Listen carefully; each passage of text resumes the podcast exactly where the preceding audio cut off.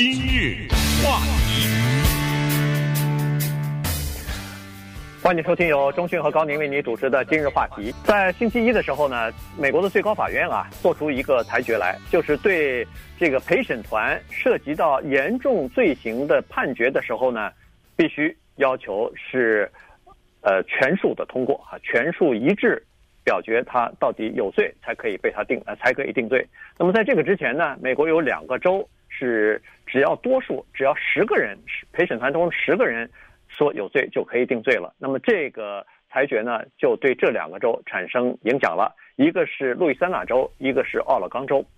事情呢，这个案子呢是从呃新奥尔良的一起谋杀案开始的哈。这个一个男子叫做 Ramos 啊，他在二零一六年的时候呢，涉嫌在新奥尔良杀害了一名女性，那么就被定罪。当时的裁决的结果呢是十二名陪审团当中呢，有十个人认为他有罪，有两个人坚持认为他无罪。但是在那个时候，新奥尔良的法律是规定只要十比二就可以对他定罪了。所以他就被定罪了。尽管后来新奥尔良和这个这这路易斯安那州啊，把州宪法改了，要求在这样的情况，尤其是杀人犯的这种情况之下，定罪呢必须要以全数通过啊，没有任何异议才可以对一个这个杀人的起诉呢定罪。但是呢，它只适用这个新的修改的宪法呢，只适用于二零一八年以后的犯罪的情况。那也就是说，他二零一六年这个 Ramos 他就没有办法享受到这一条了，于是他不服，告到了最高法院。最高法院星期一做出裁决呢，是对他有利的。嗯，呃，这个事情呢，为什么值得一提？因为我们生活在这个国家呀，常常对他的法律有时候感到困惑。比如，就拿十二个陪审团员这件事情来说。其实我们都听说过什么留审留审，这个大家都听过。就是在比较重大的罪行的时候呢，如果十二个人当中有一个人还不要说他反对，他就是质疑这个事情的话，他不肯投出那确确定的那一票的话，这个审判就无效了。也就是说，变成了留审。留审的结果，那个被起诉的人就回家了。你知道吗？呃，就是呃，重审重审，基本上都可以再重新审判。对，重审如果再留审的话，就回家了嘛，对不对？所以他就是说，这么说吧，要定罪，必须得十二个人全数通过才行。对，对，就是这样。所以就等于是这么一个情况，大家都很理解。那怎么突然之间在二零二零年的这个时候冒出这么一个事情来呢？哎，这事情就。非常值得一聊，所以利用今天这个机会呢，我们了解一下美国的法律。同时，我觉得更重要的是了解一下它背后的这些故事，因为这些故事它特别说明问题，就是它哪来的这些规定？为什么在绝大多数的州，对于重罪的说必须要十二个陪审团员全数通过，而偏偏在这两个州只要九个或者十个就通过，这怎么回事呢？然后。为什么十二个人当中意见会不一呢？那两个人为什么不跟那十个人一起裁决这个人有罪呢？他犯的什么罪啊？啊，这些都需要我们进行了解。有个电影跟大家推荐一下，啊，这个是这个美国好莱坞的名片，叫《十二个愤怒的人》（Twelve Angry Men），就讲的是这个故事。亨利·方达演的 Henry Fonda，就是十二个人当中就有这么一个人，他对起诉的这个人的。一个事情稍微有点怀疑，怎么也说服不了他。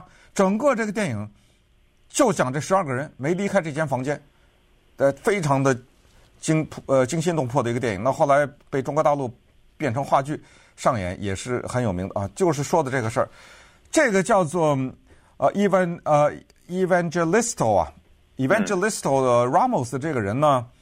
你说这个有些事情说不清楚啊，他有没有杀人真的说不清楚。他嫖妓这是肯定的，因为二零一四年的时候呢，他承认他嫖妓了。可是这个妓女从他家离开了以后呢，是坐在一个车里被两个人带走了，这是他说的啊。然后这个妓女妓女就被杀害了。那当然，因为他嫖妓了嘛，所以这个妓女的身上有种种他的 DNA，这个已经他也不否认。但是他强调的就是我没杀人呢，是可能是那两个人杀的。可是呢，这个陪审团呢，就很快的时间就把他给定罪了，因为这个女的妓女啊死得非常的惨，呃，被乱刀捅死，而且扔在垃圾箱里面。他呢，正好又是一个可能啊，之前也有一些不良记录吧，大概是这种，所以判这种很快，而且呢，当时判了以后呢，还涉嫌到要不要判他死刑啊之类的，所以他就开始了一个漫长的上诉。这就是从二零一四年他有所谓涉嫌杀人，到二零一六年的开始审判，然后到最后的二零二零年的最高法院。现在最高法院呢，就是涉及到这个事情。那最高法院在星期一这个裁决说的是什么呢？星期一的裁决涉及到宪法的两个修正案，一个叫第六修正案，一个叫第十四修正案。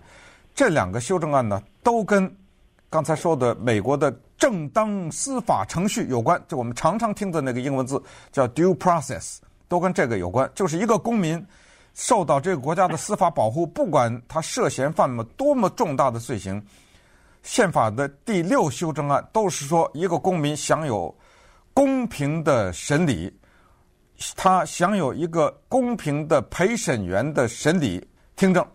然后第十四修修正案就是大家都听说过的，就是一个人出生在美国就是美国公民的第一句话就是这个。然后接下来就是说他享受的两个东西，一个叫做 due process，就是所谓的正当的司法程序；第二个叫做 legal protection，司法保护。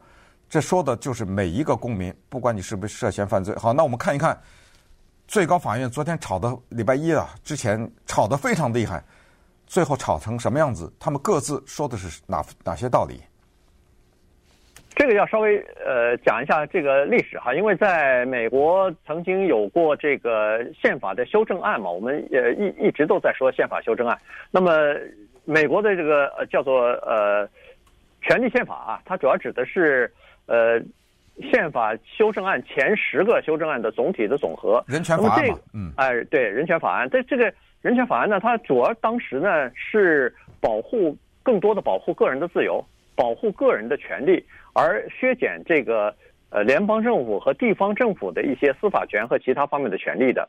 呃，所以呢，就是更多的保护了这个民众和公众了哈。呃，后来呢，在第十四呃修正案之后啊，宪法修正案之后呢，实际上这个联邦政府的最高法院呢就做了一个裁决，就是这个前面的十个的最高法就是修正案啊，它不仅适用于联邦政府，而且也可以适用于州政府，这个才是最关键的东西。如果要是只适用联邦政府的话，刚才所说的，呃，什么第六修正案啊，第十四修正案，它对州政府的裁决和对州政府的这个没什么太大的影响。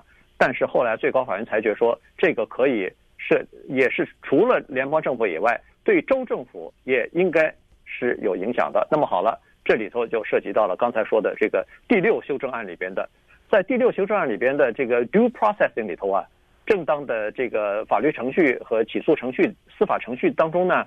它有这样的规定，就是在重大的刑事犯，那当然就包括杀人了。在重大的刑事犯罪的方面呢，它要求的是要十二个陪审员一致同意才可以定罪。但是这就奇怪了，在这个路易斯安那州和在奥勒冈州，在一百多年前，至少是路易斯安那州，在一八九六年的时候，一八九六年吧，大概应该是。他们就一八九八年，哎，一八九八年那个时候呢，他们就修改了他们自己州的宪法，允许在十二个陪审员当中，只要有九个人同意一个裁决的话，那他就可以给这个任何的这个人，或者是他除了死刑犯啊，除了这个杀人之外，都可以给他定罪。那这个就和这个联邦。政府或者是美国宪法的第六修正案就有了冲突了。嗯，那既然说到一八九八年，咱们就先聊聊一八九八年发生了什么事情啊？一八九八年的时候呢，路易斯安那州啊进行了一次所谓宪法大会。这个宪法大会呢，请注意，这是一八九八年，所以一百多年以前了哈。这个宪法大会，他的主席一开始就说得非常清楚，就是在我们路易斯安那州要对。所谓的定罪的全数通过这个事情做一个修改，这就是我们开宪法大会的原因。为什么呢？听着，我们要确保白人的种族在我们的这个州要有绝对的发言权，不管是从司法体制上来说，还是宪法体制，就整整，不管是用什么渠道，我们要用司法和宪法的手段，确保白人的发言权。好，那这是什么意思呢？这个原来是这个意思，就是那个时候认为黑人呢，第一，当然地位比较低；第二，比较无知。也就是说，黑人 这歧视到这个程度，就是他们的判断力有问题。然后呢，如果是涉嫌犯罪的这个人又是个黑人，他们有可能同情这些人。顺便说一下，之前黑人根本不允许进入到。陪审团里面去，根本没有这个资格的。你只有到了一八九八年的时候，他们这个最高最高法院才做出裁决来说，陪审团里边不能排除黑人的 成员。对，没错，所以这就大家就先全清楚了。只最高法院刚做出这个裁决，说黑人可以做陪审员，立刻他们就开宪法大会，就开他们的大会呢，就决定可以。但是对不起，我修改一个东西，那就是。只要十二个人里面九个人同意就行，然后接下来我就努力让你的黑人不要超过三个嘛，不就完了吗？对不对？哎，我只要做到这一点，你这，那你想一想啊，假如十二个陪审团里有三个黑人，那那三个黑人不是形同虚设吗？对不对？就跟没有一样吗？好，那稍待我们再看一看这个案子以及下面的另外一个很重要的一个案子，叫做这个 Robert Apokaka，那这个人的案子。一九七二年的案子又跟现在有什么关系？今日话题，欢迎继续收听由中讯和高宁为你主持的今日话题。那么，在这个星期一的时候呢，最高法院做出的裁决呢，呃，就是说在进行重大的刑事案的裁决的时候，十二个陪审人陪审员呢，必须要一致同意才可以给人定罪啊，这个是。呃，礼拜一做出的这个呃最高法院的这个裁决吧。那么在昨天的裁呃这个礼拜一的裁决当中，这个新补进去的那个大法官 Neil Gorsuch 呢，他是作为代表这个多数大法官的意见呢，他写了一个十八页的这个裁决书啊，在其中第一条他就说，为什么做出这个裁决的理由的之一就是刚才所说的，说十个人就可以通过给人定罪。不要全数通过，这个事情本身就是根植于种族主义的考虑，因为刚才咱们说了，一八九八年的时候，路易斯安那州他确实是因为种族主义的考虑，后来他自己州宪法也改了，在去年还是前年已经改了，所以呢，那个时候州宪法也要求全数通过才可以，全数呃一致意见才可以给人定罪。所以呢，他说这个就凭这一点就应该，呃，把这个以前的这个做法给他推翻。那么当然有一些法官呢也表示反对啊，比如说 Alito 大法官，他提出来的反对的理由就是说，如果你如这么做的话，可能会有很大的、很严重的后果，因为这一说就是好几十年。他说这会造成一个叫做诉讼海啸。光是在奥勒冈州，这过去审判的案子十比二的这个情况还是蛮多的。他说，光是在奥勒冈州，差不多就有上千人在等待在那儿了。只要最高法院这个裁决一过关的话，推翻以前的这个裁决的话，他说，那上千的人的案子马上就像雪片一样提出上诉，要求自己的案子重审。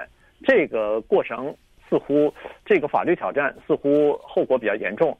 但是 Gorsuch 大法官认为说，后果再严重也比不上司法的公正性严重啊！这个我们应该维护美国宪法的严肃性和美国的这个司法，就是美国司法体制对每一个人都是平等的这个呃严肃性啊！所以不管是付出多大的代价，呃，有多么严重的后果，这都是值得的。嗯，呃，什么叫做先例？他们说的先例呢，不是一八九八年的那个先例。一八九八年是当地的州的一些司法的改变，先例是一九七二年。为什么呢？是这样的，这个先例它必须得是最高法院的裁决。最高法院呢，特别尊重他自己的这个法庭之前的裁决，希望不要推翻，因为不断的推翻自己的裁决，对他的公信力啊等等，这都有问题。一九七二年发生什么事儿呢？一九七二年有一个案子，这案子呢是在奥勒冈州啊。当时有一个人呢叫做 Robert Apodaca，这个人是涉嫌什么呃用攻击性的武器杀人呐之类，这也是一个重罪。还有一个案子呢是在路易斯安那州，那个人呢叫 Frank Johnson。所以这两个案子呢都不是陪审团全数通过，在。呃，路易斯安那州那个挺奇怪的，那个是十一比二，就是那一次的陪审团为什么是十三个人，现在搞不太清楚。但是那一次的裁决是十一比二，然后呢，在俄勒冈的这个呢是十比二，但是这两个人都被定罪了。好了，那么从那时候开始，一九七罪都不是一九七二年犯的啊，都是一九七二年以前犯的，但是一九七二年地方的审理，然后一路就。漫长的过程呢，就到了最高法院。在最高法院的时候呢，当时七十年代的裁决是维持了原判，所以这个就是最高法院的司法先例。他们要尊重这个东西。就是一九七二年，人家说当地的俄勒冈州也好，路易斯安那州对这两个人的裁决有道理，我们就要尊重。那现在到了二零二零年，我们要尊重法院在七十年代的。那个决定，也就是，给州政府他们应有的这司法的权威或者司法的权利，这就是在最高法院争吵的地方。可是，川普呢，他任命的那两个法官，一个 Neil Gorsuch，一个是 Brett Kavanaugh，这一次比较厉害，他们发力了。刚才说的 Gorsuch，他是主要的写应该推翻一九七二年的。那个裁决的这个人，然后卡瓦诺说说的更厉害。卡瓦诺说的，请问他当然也是做了一定的研究了。请问咱们当今的最高法院的这八个人，因为他是第九个，他他进去他他还不算嘛？请问你们八个人，我反正我知道，我查了一下，他说你们有谁没有推翻过之前的先例，对不对？翻一翻你们的司法的记录的话，你们个个都曾经推翻过。以前的最高法院的一些裁决，在种族隔离的问题上，我们有没有推翻过？在同性恋权益方面，我们这个法庭有没有推翻过之前的先例？在堕胎的问题上，我们有有没有推翻过？都有啊。所以现在再推翻一次又怎么着呢？啊，当然，呃，说是这么说，就是说，这个当时这些人这两个州说我们建立的这个规定。当时说是种族歧视，这是非常公开的，是毫不掩饰的，就是为了排除黑人。现在就要推翻，所以现在就变成了这么一个结果。那么最后呢，当然最高法院的裁决就是推翻了，就是从现在开始，美国的五十个州每一个州要对这些重罪犯进行裁决的时候，陪审团必须全数通过。对，因为呃他说的也有道理啊，他说这个没有没有理由是认为。我们还必须要包容或是维护种族主义根源的这个法律和这个裁决啊，这个没有任何的道理。他说，我们应该是不能够回避以前做的错误，以前裁决是错了，或者说是现在与时俱进的话，那当然就应该进行这个改正啊。顺便说一下，在一九七二年的那个裁决呢，这个最高法院出现了非常奇特的一个现象。照理说是要么就是五比四，要么就是四比五或者六比三什么的，它出现了个四比一比四。对对对啊，对，就是四个人赞成，四个人反对，但是有一个人呢，他既不赞成也不反对，他不站在任何这两边 他在那个第三方意见。嗯，他这个第三方意见当然最后是站在了支持的那一边，也就是说，他这个意见的意思是说，在这个问题上。联邦法庭和州的法庭应该区别对待。他他来了这一招，嗯嗯嗯。那这样一来的话，就变成一个非常独特的一个裁决的结果。对。所以这是一个非常独特的呃这个判例吧，至少是后来就一直维持到了礼拜一啊，在礼拜一的时候好像是六比三啊，最后就把这个裁决给推翻了。那这样一来以后，所有美国的五十个州基本上。在刑事犯罪的这个陪审的，就是审理的过程当中，十二个陪审员必须一致同意，才可以对一个嫌疑人进行定罪。对，好，我们现在说的是最高法院的裁决，接下来再给大家讲一个故事啊。这个人叫 Calvin Duncan，这个人的故事也许会激励我们当中的一些人。先告诉大家，他是一个囚犯，但是他可不是一个普通的囚犯。今天，最高法院能对路易斯安那州和俄勒冈州的这种做法做出这样的历史性的裁决，绝对跟他的努力，一个小小的人物，嗯，分不开啊。我们看一看这个人，因为什么进到监狱里，以及。他进了监狱以后，为什么对推动美国的司法改革做出了重大的贡献？今日话题，欢迎收听由中讯和高宁为您主持的今日话题。Kevin Duncan 呢，这个是人，我们必须要讲一下，因为他是在刚才我们所说的这个最高法院的裁决当中呢，这个案子当中他起到了关键的作用，在多年之前。没有一个媒体报道这个事情的时候，没有一个律师对这个案子感兴趣或者是抱有希望的时候，他一个人就开始对这个案子进行研究，就表示对这个路易斯安那州和奥拉冈州为什么不要全体的呃同意就可以给一个人定罪这件事情进行研究，因为他认为说这明明是不符合宪法的，怎么会延续了这么长时间呢？在人们都不看好这个案子最终可以到最高法院，最终可以打赢的时候，他就开始努力了，而且他是持续不懈的在进行努力，进行过多次的挑战，据说是失败了二十次，最终才有了礼拜一的这个结果。所以我们有必要来讲讲这个人。Kevin Duncan 在十九岁那一年，就是一九八二年的时候呢，他是新奥尔良的人，所以从新奥尔良呢就搬到了。奥勒冈州一个地方叫做 Mount Hood 啊，这个地方他去当电焊工去。那个时候他高中还没毕业呢，但是他还是努力的想拿到一张高中毕业的文凭，所以在一边上班一边可能还在学习一下这个高中的课程啊，准备参加一些这个文凭的考试。同时呢，他想过一段时间争取参军的，争争取当兵去的。结果没有想到一个意外的事件，一个无妄之灾，把他的生命一下子给。耽搁了二十八年半。嗯，因为这二十八年半他在监狱当中度过了，所以这个人呢，蹲了二十八年半，跟那个曼德拉有的一拼。他也是个黑人了啊。曼德曼曼德拉，我记得是二十九年吧，好像是。我怎么记得二十七年？呃，反正差不多了哈。就是，呃，发生了什么事情呢？就是一九八二年的时候，注意，他已经从路易斯安那州搬到了俄勒冈州了，啊，可是这个罪呢，杀人的这件事情是发生在。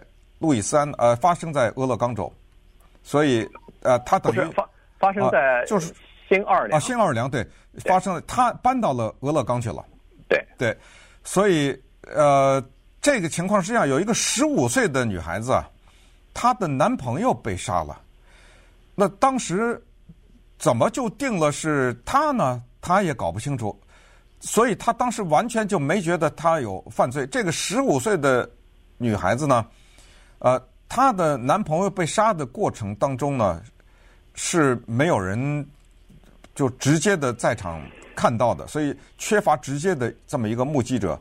到最后是有一个目击者出来，但是这个人是在九个月之后他才出来。那当然，我们也知道这个人的记忆力有的时候并不是那么的可靠。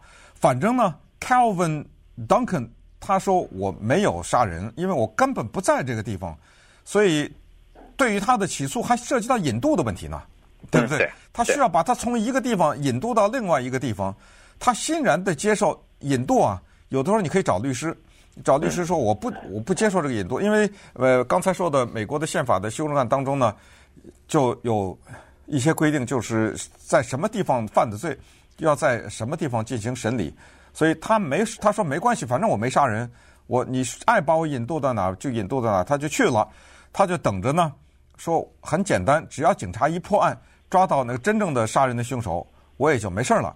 他一丝一毫的也没，他也没钱嘛，也没钱雇律雇律师，所以人家就给他找了一个公派的这么一个律师，不要钱的律师。可是你知道吗？那律师就见过他一次。嗯，他真的是蛮冤枉的。嗯、这个事儿呢是，呃，他被人家起诉以后，他一直坚信自己无罪啊，也是无辜的。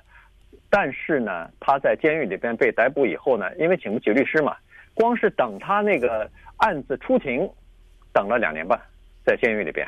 两年半的时间里边，他想，好吧，我等的时候警察可能能抓到真正的凶手，结果警察也没抓到，可能也根本以为抓到了，就是他，嗯、所以就也去对没就没去抓去了。嗯、对对对，所以呢，后来他的公派律师在出庭的前一天跟他见了面，然后见面的最关心的是，不是他的这个案子到底是不是他无辜啊无是还是作案了还是嫌疑啊什么的。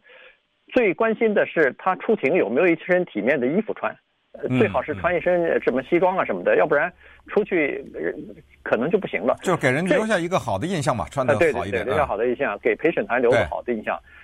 他从那一刻开始，他说完了，我我可能要被定罪，原因就是他律师根本不关心他的事情，而在这个时候他才了解到警方对他提出的指控有哪些证据。这个时候，他必须，警方必须要，就是检方必须要告诉他的律师啊，他律师告诉他了，警检方一共掌握了三个证据。第一个证据就是刚才说的，一个十五岁女孩，因为被杀的那个男的是武装抢劫，涉及到杀人哈，就是那个男的是她男朋友，所以这个女孩呢对这个嫌犯有一个描述，这是第一个证据。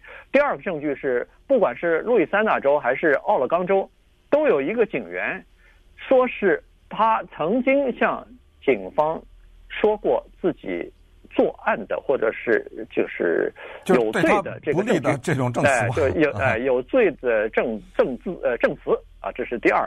第三就是曾经有一个人也不知道是谁匿名的，向有一个电话啊，就是这个阻止犯罪的一个举举报电话，嗯，哎举报电话打过一个电话，提供了一下线索，就是说是指向他。所以一共就这三个，没有直接的证证据，也没有直接的证人，呃，基本上都是别人说的。嗯，所以呢，在这个时候呢，他他自己发现他的律师没任何准备，对他的案子并不太了解，所以他知道自己完了。果然，他这个本能是正确的。审理了不到一天，陪审员宣布他有罪，而且因为是杀人案。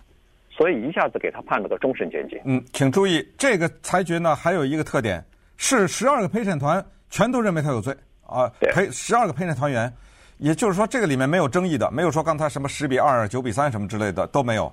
他就是十二个陪审团的团员都认为他有罪。这个故事到这儿才拉开了序幕。接下来我们讲的就是他进入到了监狱里后的第二天，开始了一个。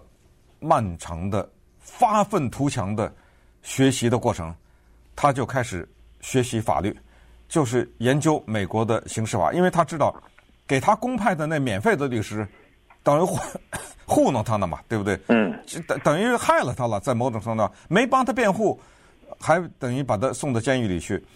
他也知道，在整个的过程当中的审理呢，他也做了一些了解，他也知道是法官说什么，陪审团哦，他慢慢的明白了这个司法的游戏原来是这么回事儿，他就开始要求监狱给他提供这方面的书籍，然后他就开始学习法律。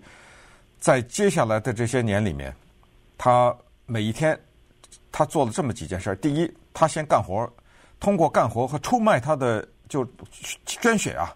献血浆啊，来换得一些钱，在监狱里干活也有点钱吧，大概。对。然后呢，他用这些钱呢，试图他要，因为有些东西要钱嘛，他要获得就是当时审理他的时候，对方啊提供的一些资料什么的，这需要大概需要拿钱买吧，是在。对。法庭文件 你必须要调出来。他得要调这个文件得拿钱买，所以他卖血。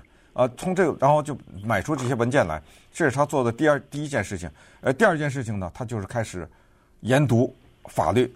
你知道，到最后结果就是，因为他并不知道他要在监狱里待多少年，他就一研读法律，他发现一个问题。这个问题跟他没关系，但是他发现了，哦，原来在路易斯安那州和俄勒俄勒冈州有这么一个司法的做法，是说十二个人当中只要有十个人同意就可以定罪。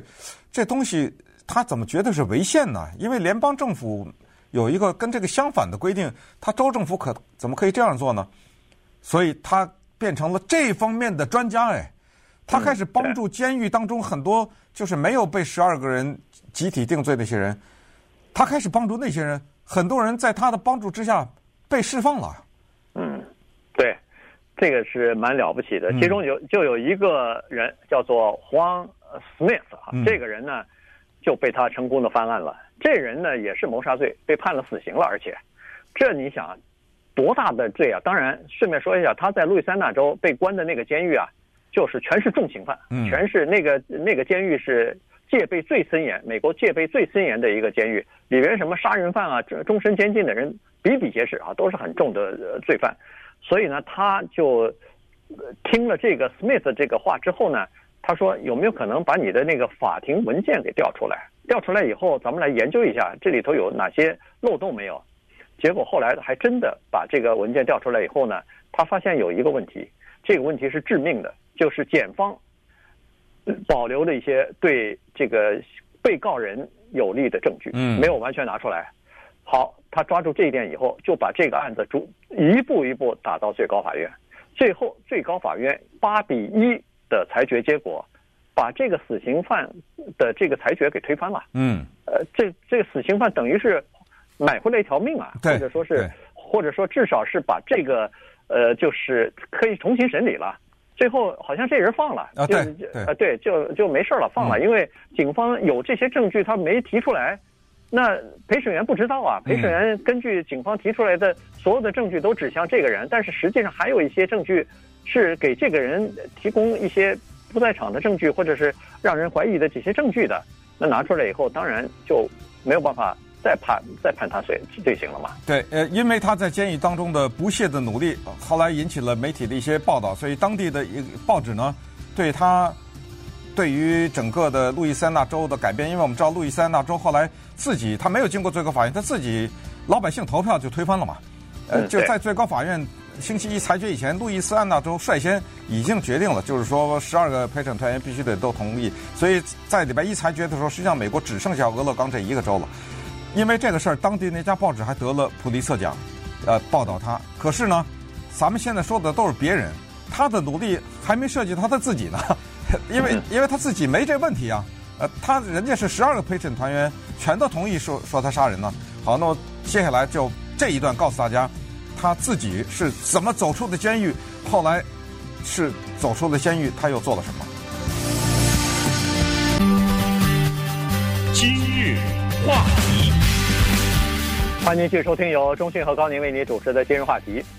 邓肯这个人呢，他在监狱里边呢受到很大的尊敬啊，这被称为监狱律师。尽管他没有任何的呃执照，执照的律师也没有上过法学院，但是呢，他自己钻研呢确实是了不得啊。他刚才说了，帮一个死刑犯打了官司，结果无罪释放了。还有一个著名的记者，呃，Wilbert 呃 Riedel 哈，他也是呃在他这个 Duncan 的帮助之下呢，获得了另外一次重审审理的机会，也被无罪释放了。所以。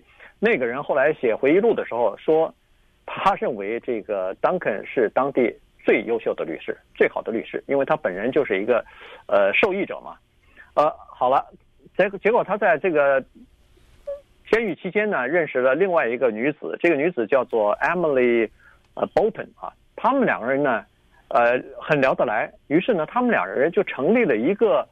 我不知道这个应该翻成什么，Innocent Project，对这个就是还你清白，对，呃、对，对，对或者说还你对还你清白，或者无辜入狱者什么对对帮助啊，就是这个项目啊。然后他们关键就是，如果你觉得你的案子你是被诬冤枉了、无辜了，他们帮你受理，他们来看看这个案子到底有没有重新再推翻或者说重新审理的这个机会。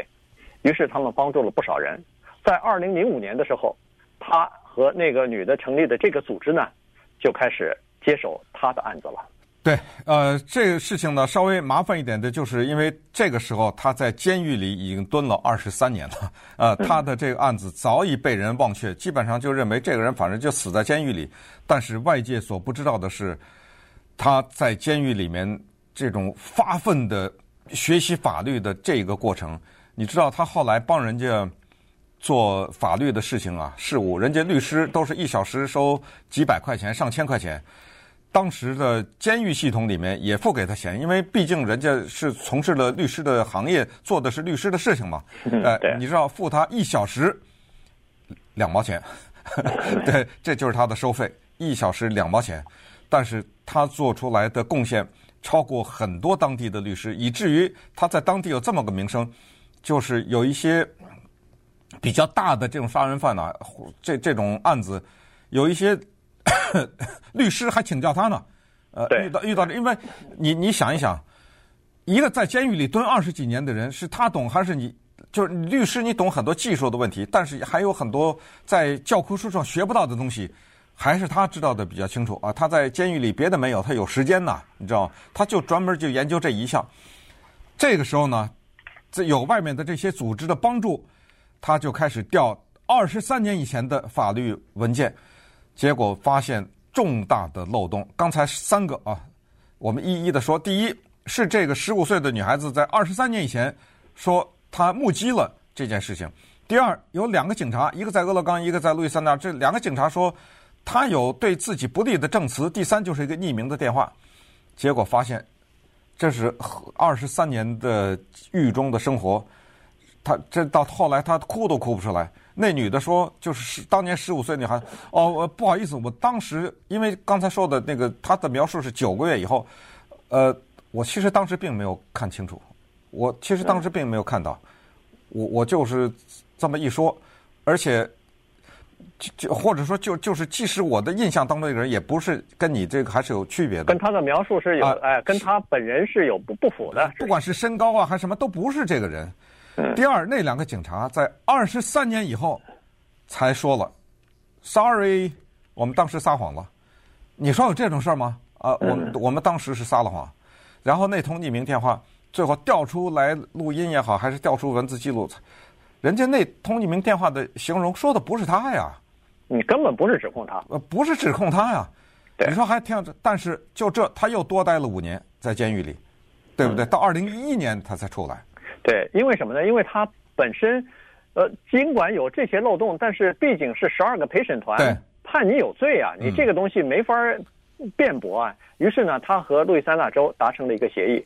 路易斯安那州说是这样吧，我们从技术上来解决这个问题，咱们做一个交易，你承认过失杀人罪，你承认呃这个抢劫未遂罪，嗯，然后呢，我们把你的终身监禁变成一个有期徒刑，保证你二零一一年释放。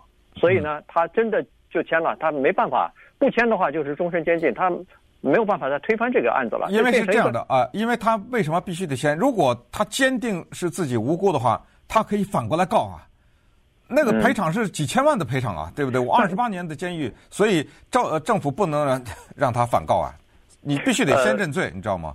对，反正反正他就认罪了。他想我再待下去没有任何的意义了，对他来说，这个自由更重要嘛，所以他就认罪了，认了较较轻的罪，然后判了一个二十八年半，最后在他认罪的那一刻。就出狱了。对，二在这个二零一一年的一月七号获释出狱，那是一个星期五。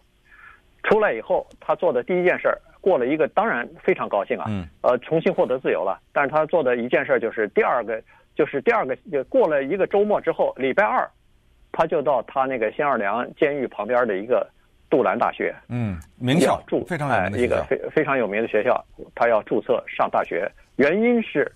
刚才说了，二十三年前他不是获取的高中毕业的文凭嘛？然后他要上大学，主要他要上那个法学院。可是人家说了，你要上法学院，对不起，先把这个大学文凭拿到以后再说。于是他就申请，他说春季的这个春季班可能已经来不及了，那我就申请秋季班好了。嗯。于是他就申请注册。然后进入到这个大学里边学。他进到大学里以后，他也是学的跟法律相关的这种专业了哈。进去后呢，他的同班同学没有一个人知道这个人是一个蹲了二十八年半监狱的人呐。直到呃，直到他那个课全都学完了以后，他的那些同学才知道。当然，在毕业典礼上的那种呃辉煌，大家可以想到他在毕业的时候戴着那个帽子，对不对？穿着那袍子，拿着那个毕业证书，哎，校长在全学校。宣布说：“这个人，你们跟你们都有点不一样，呃，他就是在你们就读的时候，在你们过正常生活的时候，他二十八年半在监狱当中度过了。”